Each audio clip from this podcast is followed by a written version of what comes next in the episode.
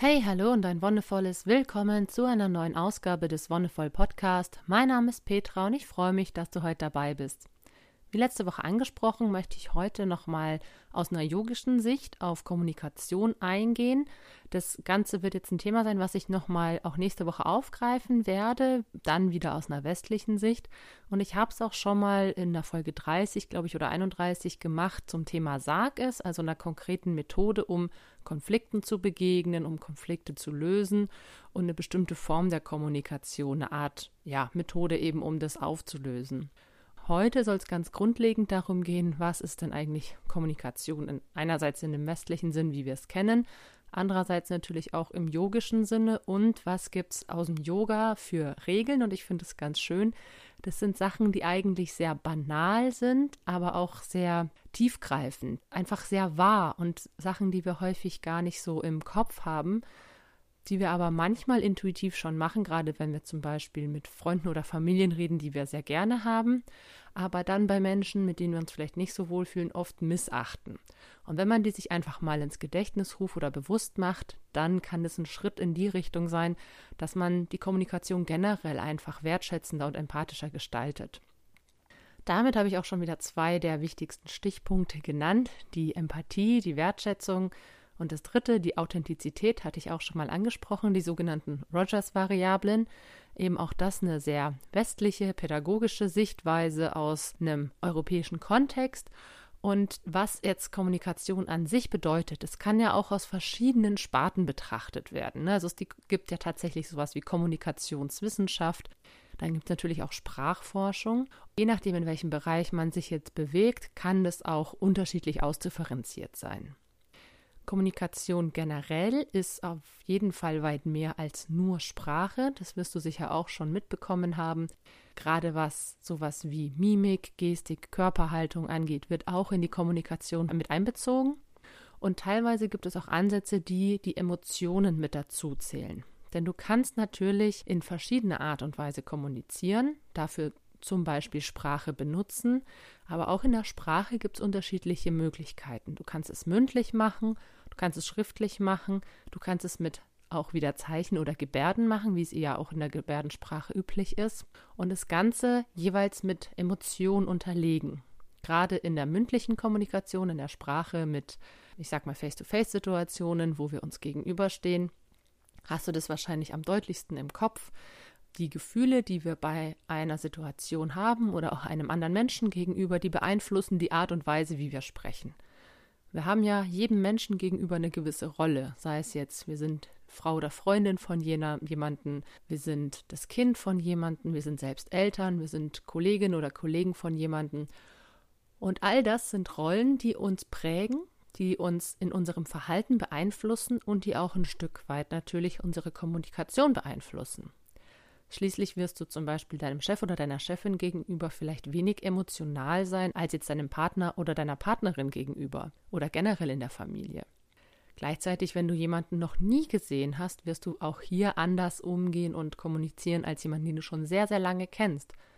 Das entsteht ja auch dann ganz oft sowas wie eine eigentümliche Kommunikation, auch unter Freunden und Freundinnen, wenn man Insider auch hat oder einfach auf eine ganz spezielle Art und Weise umgehen kann, mit Ironie und Sarkasmus oder auch ganz anderen Umgangsformen, seine eigene Sprechweise vielleicht sogar entwickelt hat. Und ich finde, das ist immer ganz wichtig, sich bewusst zu machen, dass wir einerseits, je nachdem, in welchem Kontext wir uns bewegen, und andererseits, mit welchen Personen wir es denn zu tun haben, unsere Sprache und unsere ganze Kommunikation einerseits unbewusst abstimmen. Es gibt viele Mechanismen, die ablaufen, ohne dass sie uns wirklich gewahr werden. Gleichzeitig aber auch bewusst, weil wir wissen, hey, ich kann jetzt einfach nicht losheulen oder schimpfen oder in Freude ausbrechen, weil das zum Beispiel unseriös wäre.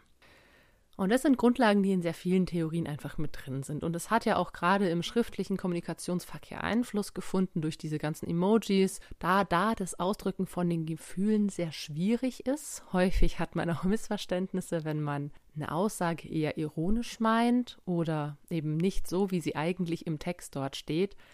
Ja, und dann versteht es aber das Gegenüber nicht. Vielleicht ist dir das auch schon mal passiert, bei mir kam das auch ein bisschen häufiger vor, wo man dann früher, wo es diese Emojis noch nicht gab, in Klammern dazu schreiben musste, Witz oder Haha oder was auch immer.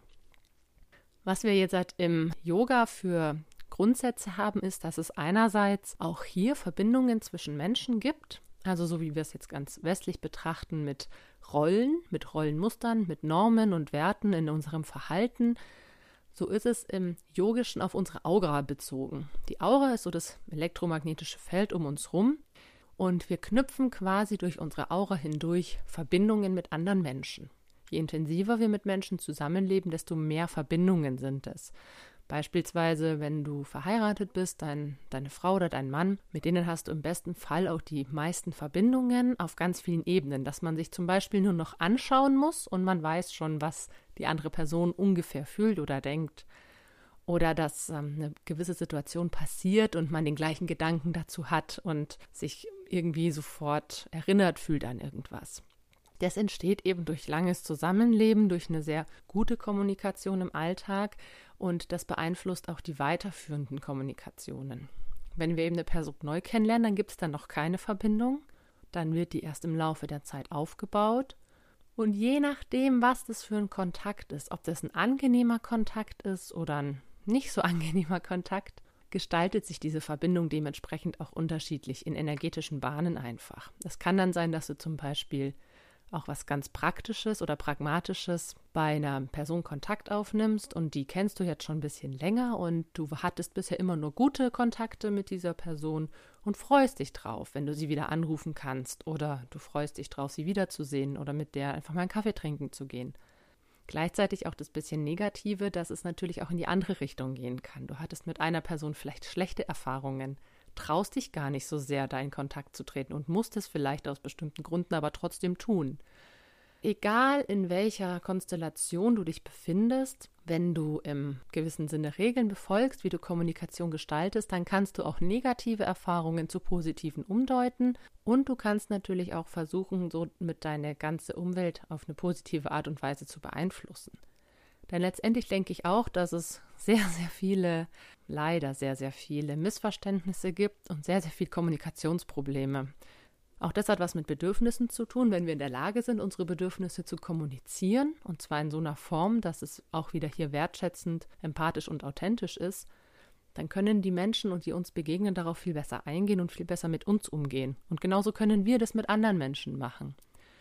Wenn wir einfach ein viel offeneres und besseres Miteinander leben wollen, dann hat jeder und jede von uns daran selbst mit beizutragen. Okay, was sind denn jetzt aber eigentlich diese Regeln in Anführungszeichen oder diese, vielleicht sollte man es eher auch Vorschläge nennen, wie man sich eben in der Kommunikation verhalten sollte?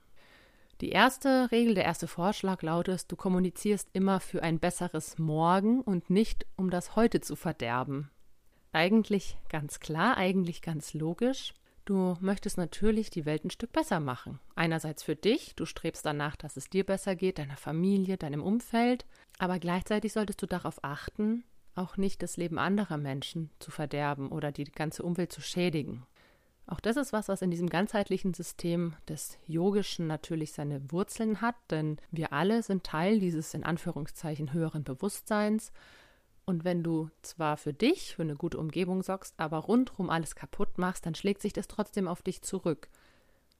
Die zweite Regel oder der zweite Vorschlag lautet, alles, was du sagst, lebt für immer und du musst mit dem Gesagten leben. Achte deshalb darauf, dass du nicht mit dem Dreck deiner eigenen Kommunikation leben musst. Und ich finde, das ist eigentlich eine sehr schöne Formulierung. Auch wenn wir denken, dass das, was wir sagen, keinen Wert hat oder morgen schon wieder vergessen ist.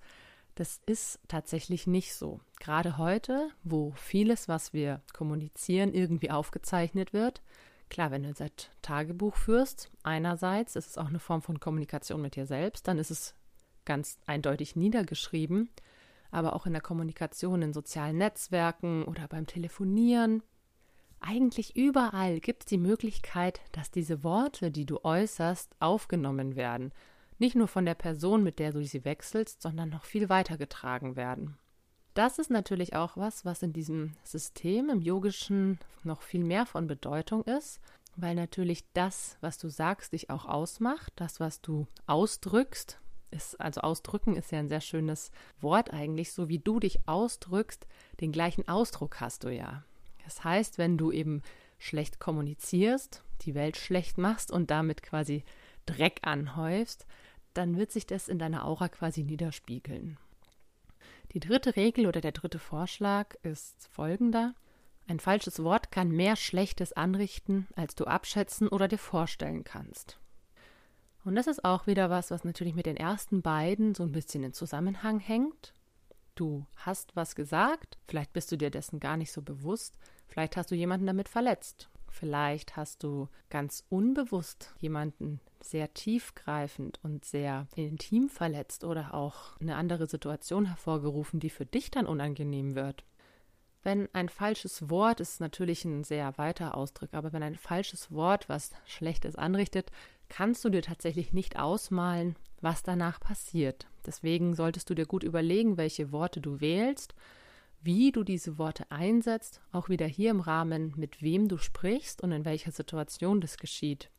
Gleichzeitig ist es natürlich auch schwierig, das immer abzuwägen. Das verstehe ich total. Und das kenne ich auch aus vielen eigenen Erfahrungen, wie schnell eigentlich mal was rausrutschen kann, was man eigentlich auch gar nicht so gemeint hat da ist es dann einfach super wichtig, auch sich das einzugestehen, auch wenn es zum Beispiel in einer Beziehung war, wenn man sich gestritten hat und im Streit rutscht was raus, was man wirklich in der Sekunde danach bereut.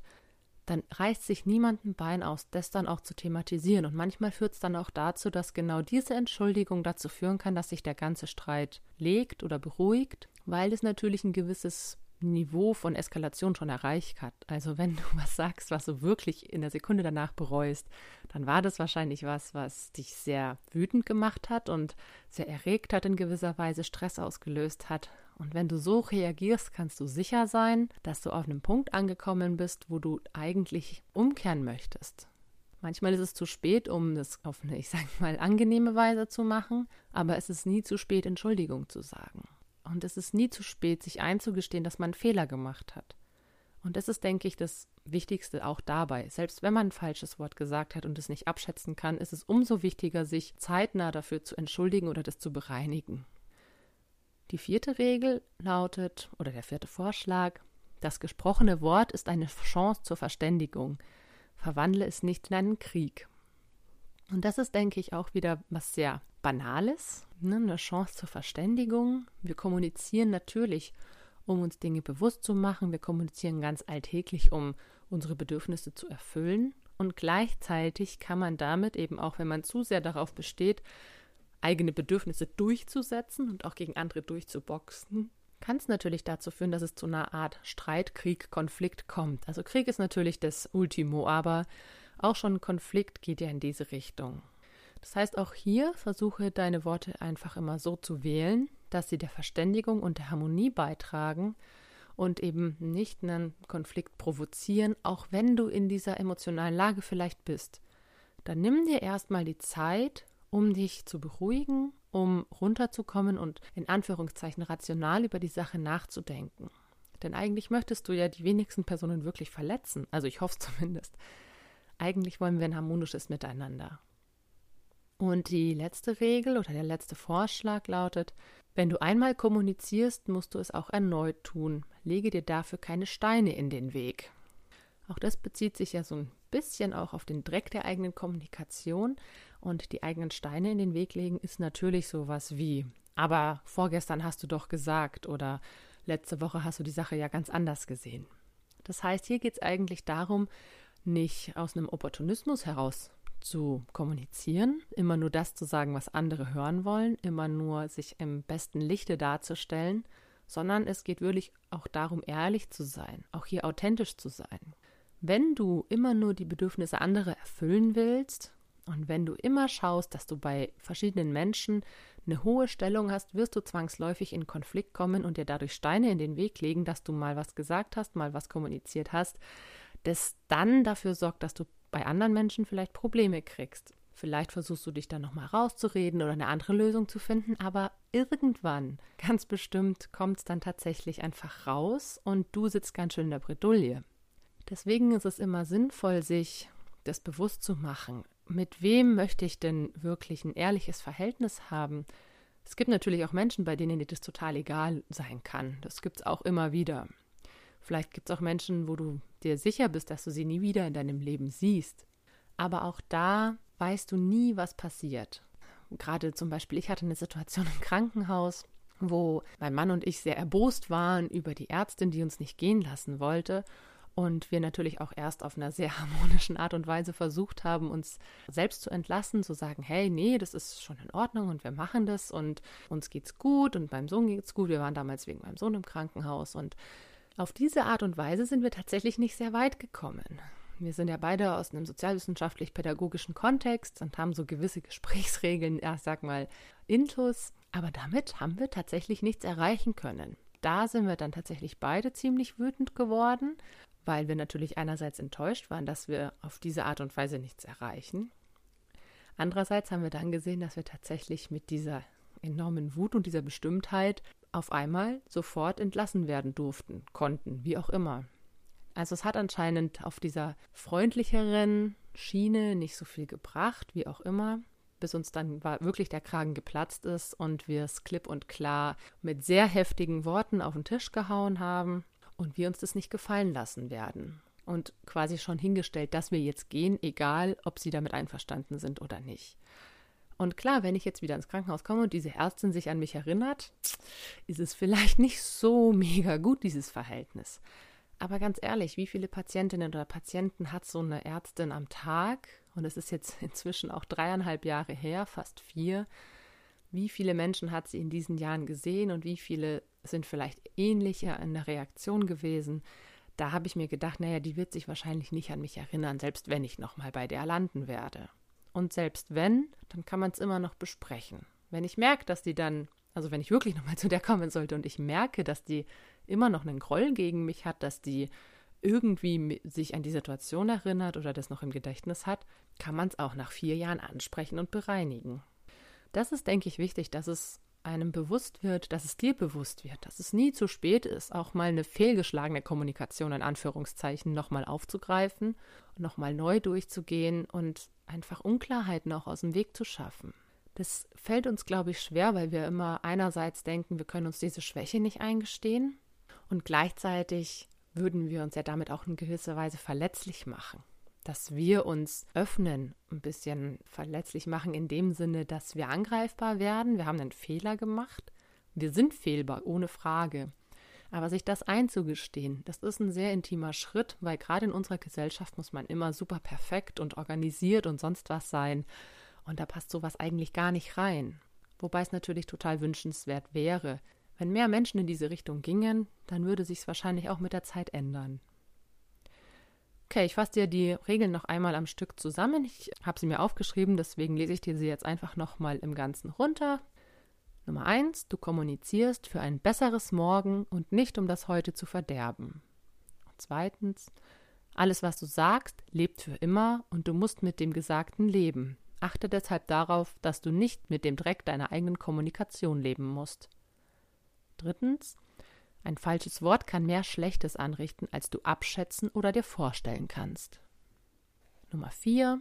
Das gesprochene Wort ist eine Chance zur Verständigung, verwandle es nicht in Krieg oder Konflikt.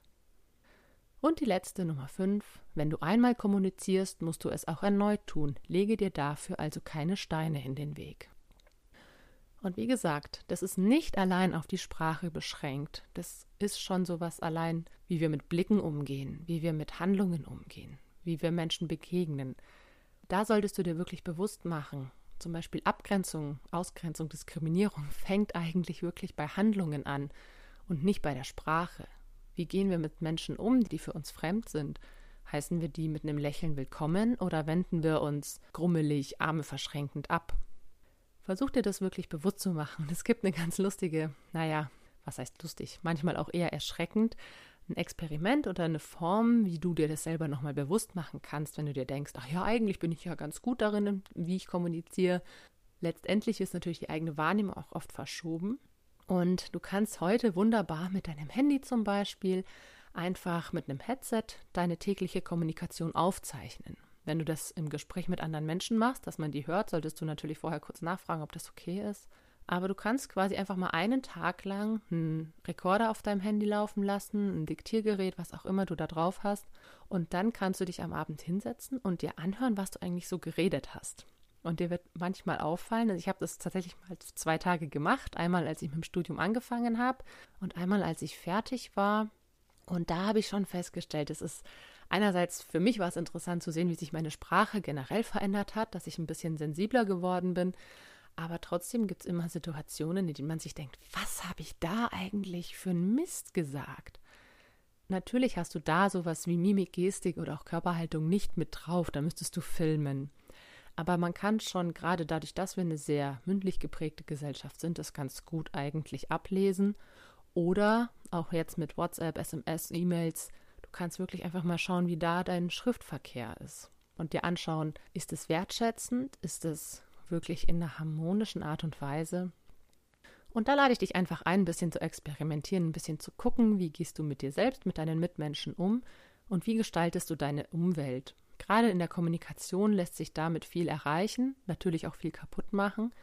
Aber ich denke, es ist ein erster Schritt auch hin zu einer, auch wenn sich's doof anhört, aber zu einer besseren Welt einfach. Wunderbar, für heute war's das. Wie gesagt, nächste Woche möchte ich noch einmal auf dieses Kommunikationsthema aus einer bisschen westlicheren Perspektive eingehen und dir wieder mal einen Theorieansatz aus meinem Studium vorstellen. Die vier Seiten einer Nachricht von Friedemann Schulz von Thun, vielleicht kennst du das. Da möchte ich dir einfach zeigen, welche unterschiedlichen Botschaften in der Nachricht drinstecken können und wie es dadurch oft auch zu Missverständnissen kommt, je nachdem, wie wir es auffassen. Wenn du Fragen oder Anregungen oder Lob und Kritik hast, dann schreib mir gerne oder lass mir einen Kommentar da. Dann hören wir uns nächste Woche wieder. Ich freue mich. Bis dahin alles Gute und noch einen wonnevollen Tag.